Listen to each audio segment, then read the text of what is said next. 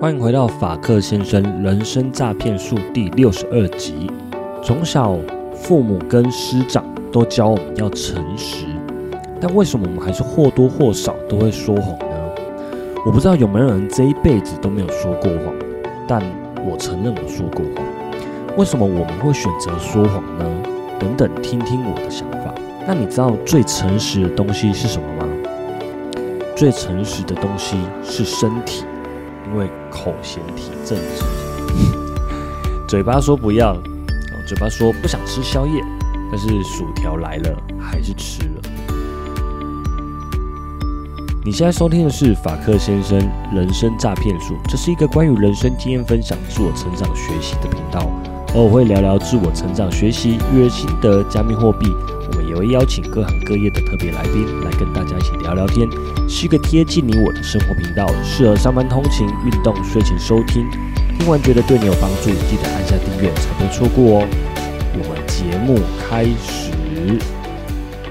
大家好，我是法克先生，现在时间是二零二二年的七月二十四号凌晨一点。这集节目是我重新录制的第二次，因为觉得第一次的内容不够流畅。说真的，每个人出生到现在或多或少都说过谎，都不够诚实。今天的结论也不是要跟大家说，从今以后我们就不再说谎。我没有这么高的情操，可以保证百分之百的诚实。今天只是要跟大家聊聊诚实有什么好处，有什么是我们知道却没有想到的。听完这一集，也许可以让你产生心中的诚实，心中的善念。最近呢，看了一些书，有一种体悟，好像凡事一切都是蝴蝶效应，一切都是因，还有果。今天得到的果，就是过去种下的因。现在当下，我们就可以种下好的因，之后就会产生好的结果。我们都知道要诚实，在工作上也要诚实。有时候刻意隐瞒客户，撒了一个谎，可能就会一直提心吊胆。担心客户发现怎么办？有没有可能他发现以后，从此不再跟你有生意上的往来？因此又要说更多的谎来圆前面的谎。这些道理听起来很简单，但往往我们都被蒙蔽了双眼。欺骗客户，你可以得到短期的业绩，但是短视尽力，这属于短利。很多人会选择短利，但短利它来得快，去得也快。常利呢，他的做法就是诚实，老老实实的去经营客户。人家常常说用心经营，用心经营是慢的，是花时间的，是处处替客户着想，而不是替自己的利益所着想。这个属于常利，常利很慢，也很辛苦，但是常利才可以把生意做得长长久久，也可以睡得心安理得。如果你拥有自己的事业，也有长利跟短利可以选择。有很多老板选择压榨员工、压榨下游的厂商，或是跟厂商议价、大砍价钱，来挤出属于自己的利润。但是会发生什么事情呢？导致员工的效率越来越差，公司的获利也越来越差。这是为什么呢？其实很简单，因为员工发现上班时数很长，加班没有加班费，所以在上班的时间会趁老板没有发现的时候。就开始偷懒摸鱼，因为这样子有一种赚到的感觉，导致于公司的产能越来越差，或者是在面对客人的时候心不甘情不愿，服务客人的品质越来越差，导致客人的满意度下降，公司或者是餐厅的获利营收也越来越低。被压榨的厂商呢，他也会渐渐的觉得获利越来越少。因此，他开始想提高利润，他开始偷工减料，导致于产品的品质降低，客户的满意度也越来越低。这个结果也会让产品的销量跟着减少，如此公司的营收也会跟着减少。这样子的话呢，是一个死亡螺旋，这是一个很可怕的恶性循环。公司的营收减少，老板只能再继续的压榨员工。压榨厂商，到最后两败俱伤，失败收场，这真的是得不偿失。那如果我们转个念，换个常理的做法，我们打造了一个员工非常喜欢的工作环境，我们该给的福利从不手软，该支付给厂商的钱从不拖延，价格也保持在合理的范围内。长期下来，员工跟厂商都是非常愿意帮公司付出，而且百分之百的支持公司。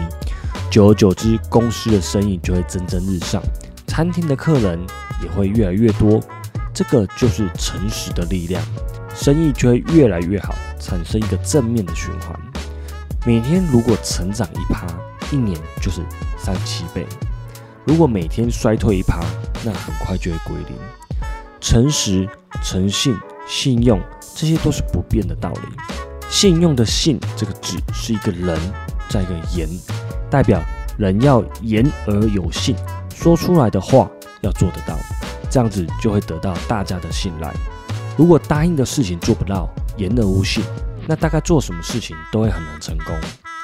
最近在投资理财里面，其实也是输了不少钱，但是了解到一些道理。我们会因为贪婪而选择快速获利，选择报酬很高、报酬很多的，而忽略了评估自己的风险，选择短利。有一句话说得很好：我们永远赚不到我们认知范围。知识范围以外的钱，除非靠运气，但是靠运气赚来的钱，最后又会靠实力输掉，这个是必然会发生的事情。只有透过日积月累的理财观念，慢慢的去练习、去学习，拟定出自己的一套教育策略，而不是盲目的跟单，找出适合自己的理财方式，这样子才有可能在投资上赚到一点钱，在教育。在育儿方面，同样也可以分成短利跟长利。例如，小朋友不收拾玩具，不依照大人的想法去做的时候，大人就忍不住用打骂的教育，因为这样子可以最快速得到我们要的结果。不收玩具，就大声斥责他，很快就会得到镇压的效果，小朋友就会乖乖去收玩具了。不吃饭，只要威胁他，等一下不带你出去玩，等一下不给你看电视。小朋友就会乖乖的就范了，但是这些行为跟吸毒一样，短暂的得到效果，得到回馈。不过小朋友下一次就忘记了，大人要更大声的骂他，他才会听进去。他忘记专心吃饭，又要给他很多东西去诱惑他吃饭，这个就是短利。小孩子并没有明白为什么要把握时间的道理，他也不明白为什么要把玩具收整齐。他觉得明天又要玩，又会乱掉啦。这样子从小没有养成好的习惯，长大以后房间自然就很脏乱，而影响到他的作息或学习。小朋友他害怕，只是因为他怕被骂，他怕被打，他怕被威胁，所以他才勉强配合大人。这样子不仅他们没办法养成良好的习惯，他们也会把这种威胁或者是打骂的方式学起来。下一次他也会对父母亲大吼大叫，也会威胁父母。像我女儿前一阵子她说过，她说：“如果你不帮我收玩具，那我就不吃饭了。”其实听起来就是好气又好笑。我就发现，原来这个就是短利，靠短利尝到的甜头，最后还是会付出一定的代价，反而是要花更多的时间给他正确的观念，让他养成良好的习惯。那不如当初就用好的观念去告诉他，我们应该要训练自己有耐心，慢慢的引导小孩正确的观念，告诉他为什么要收玩具，因为玩具才不会不见，因为这样才不会踩到，才不会跌倒。为什么要专心吃饭？因为专心吃饭，等一下才有自己的时间，可以做自己喜欢的事情。因为种种的原因，所以应该怎么做，让他们明白，也让他们有选择的权利。如果他们没有这样做，那后果必须自己去承担，他可能待会就没有自己自由的时间。我们当然都知道这样做很花时间、很花力气，但是这样做基底才可以打得更稳，最终会得到丰厚的回馈。这个就是常力，常力的效果要很久才会显现出来。我也想了一下，为什么我们会选择逃避？为什么我们会选择说谎？为什么我们会不诚实？我想很有可能也是来自于旧时代的教育方式。在早期七八零年代经济刚起飞的时候，大部分的父母可能都忙于赚钱，教育的方式大多是打骂，或者是学校采用填鸭式的教育，都是会直接给小孩明确的指令，说一就做一，说二就做二。当然，这个跟当时的教育观念也非常有关系。这样子的教育会让小孩失去自我的思考能力，因为害怕被骂或被处罚，也会让小孩养成害怕承认错误、害怕面对现实。害怕暴露自己的弱点而选择逃避跟说谎，其实失败或犯错并不可怕。父母亲应该陪伴小朋友一起去面对这些失败，并且从中汲取教训，勇敢的站起来，可以改变策略，再尝试一次。爸爸妈妈们也应该要在生活中多一点包容，减少责备。假如有一天小朋友打翻了饮料或打翻了水，我们不要太惊讶。不要大声说，你在干嘛？你到底在做什么？我刚刚不是跟你讲了吗？叫你小心。我们应该是要先深呼吸，吸一口气，告诉自己，我们冷静一点，不要吓到孩子，就是打翻饮料而已。大人偶尔不小心也会打翻饮料，我们可以告诉他，没关系，你去厨房拿一条抹布来擦一擦就好了。我知道你不是故意的，那下一次请你小心哦。因为打翻饮料，地上会黏黏的，那会长蚂蚁，而且你就少喝了好几口饮料。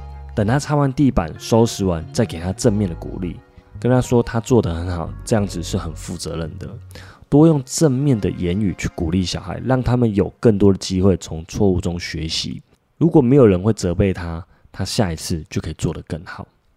长大以后，我们更要保有这种心态，我们不用害怕失败，不用怕尝试。我们只要努力，不断的去做，就可以成功。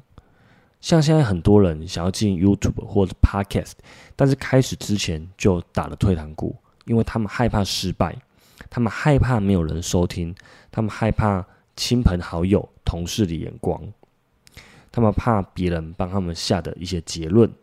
但如果你要说是失败，那要先定义怎么样子是成功。一千个订阅是成功吗？还是一万个订阅？还是十万个订阅，或者是跟古玩一样排行榜榜首才算成功？我觉得都不是。我觉得开始做，坚持下去，继续做就是成功了。因为一定可以在这一段经验中学习到过去没有的经验，或者是创造了有价值的事情、有价值的讯息，传达给你的听众、你的观众。因而影响了更多人，那就是成功了。你是让这个世界变得更美好，而不是变得更混乱。至于那一些对你冷嘲热讽的人，你就可以看清楚他们，并且远离他们，因为他们对你的成功是毫无帮助的。我们不要把成功定义的太狭隘，不要把事情定义的太狭隘，因为这样子会很崎岖，很难走。转个念，成功其实就是影响了更多人。一个思维的转变，都可以让我们的路更宽广、更好走。而诚实这个东西，它其实是最可贵的。那诚实的东西是什么呢？其中一个诚实的东西是我们的身体。我们的身体是不会说谎的。年轻的时候，如果我们糟蹋身体，那年老的时候，身体就会来糟蹋我们，因为我们没有好好的照顾身体，最终它就会很诚实的。反馈在我们自己的身上。如果我们长期吃宵夜、暴饮暴食、偷懒不运动、不注重身体的健康，过去种下这些因，过一阵子身体就会得到这些果。例如，我现在身上的尾鱼肚，就是过去十年对于饮食的放纵，所以得到现在的结果。蒋友柏他也常说，身体是很诚实的。而且在他身上却可以看到他付出的努力，还有他付出的时间，这是完全骗不了人的。如果他只是去健身房划手机跟打卡，他不会有这样子健壮的身体。身体其实非常的诚实，我们没办法骗过自己，假装自己力气很大，然后扛起一百公斤的东西。我们也没办法骗过自己的身体，让你的血压降低，让自己不要生病，不要感冒。在年轻的时候，很诚实的对待自己的身体，保持良好的运动习惯，每天只要花二十到三十分钟运动。等到年长年迈的时候，六七十岁的时候，也不用每天花三四个小时排队挂号看诊，还拿了一堆药回家吃。还有一个也是身体的诚实，就是艺术方面的才能。我们没有办法假装自己很会画画。绘画除了要有一些天分以外，也要透过很长的时间不断的练习堆土，才能累积这些实力，慢慢的养成自己的风格，不断的尝试新的创作，突破自己的创作方式。经过这些考验还有历练，才有可能成为一位艺术家。艺术家常常透过艺术来表达自己内心想要表达的事情，透过他的画表达自己内心的世界，或者是对社会的一些看法、想法。在艺术家蒋友柏身上，我观察到的一些事情：一个人的成功绝非偶然。蒋友柏的成功不是因为他姓蒋，所以他就特别会画画。他的确因为蒋家有一些知名度，但也因为他的努力，他的设计公司打出了名声，而他的艺术作品也有一定的水准跟地位。艺术是骗不了人的，他的艺术品非常诚实，没办法假装。这个就是他堆土的结果，堆土的成果。在这个世界的游戏规则中，诚实其实是最好的游戏策略。诚实是最不浪费心思，也不花心力的方法。不用绞尽脑汁想要怎么样去欺骗客户。如果你想要做长久的生意，那你就用最诚实的样子面对客户。因为做欺骗的生意，事不过三，最终客户会离开，你也只会留下臭名而传千里。对自己、对别人诚实都是最好的策略。诚实的复利效应是会最大的。永远保持一颗善良的心，保持一颗诚恳而且诚实的心，那自然声音就会找上门，好的事情自然就会发生。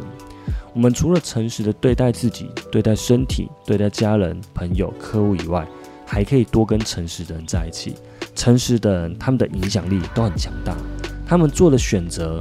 可能都是比较正确的。我们现在的人生走到目前的现况，其实就是过去的每一个选择所累积起来的。所以，我们可以跟这些成功的人互相学习，一起成长。前一阵子在加密货币还有 NFT 的市场打滚了一阵子，认识了许多在各行各业非常成功的人。那我对于这些人充满了好奇。我尽可能的去访问、去认识他们，去了解他们的成长，还有他们的思维是什么，然后模仿这些人在做的一些事情，渐渐的就领悟到了一些道理。在日后的节目，我也会慢慢的分享给大家。其中我有一个收藏，就是 Gentle Panda，这是一个蒋友柏的艺术项目。那我有三张爆手的 NFT。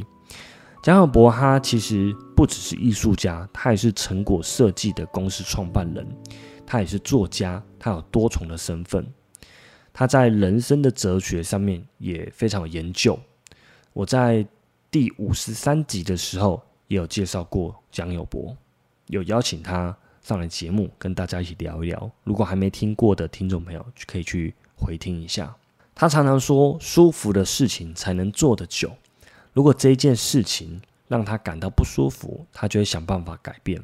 那我之前问过他，要怎么样才能舒服呢？其实就是诚实的面对自己，不要去在意别人的眼光。如果你觉得不舒服，那就不要勉强，换个方式，换个舒服一点的方式去做，去面对自己，这样就达到诚实了。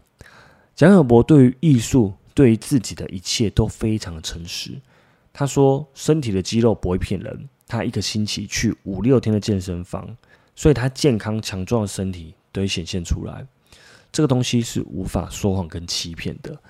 像我自己也曾经去过一段时间健身房，但是在训练的时候，常常做一组，休息的时候就划一下手机，做一组又休息又划手机。这样说实在的，有一点好像在欺骗自己，骗自己说。我都有去健身房哦，我都有在运动哦，但其实，在训练中，并没有百分之百的诚实跟认真的去面对自己的身体，最终的结果自然是没有多好。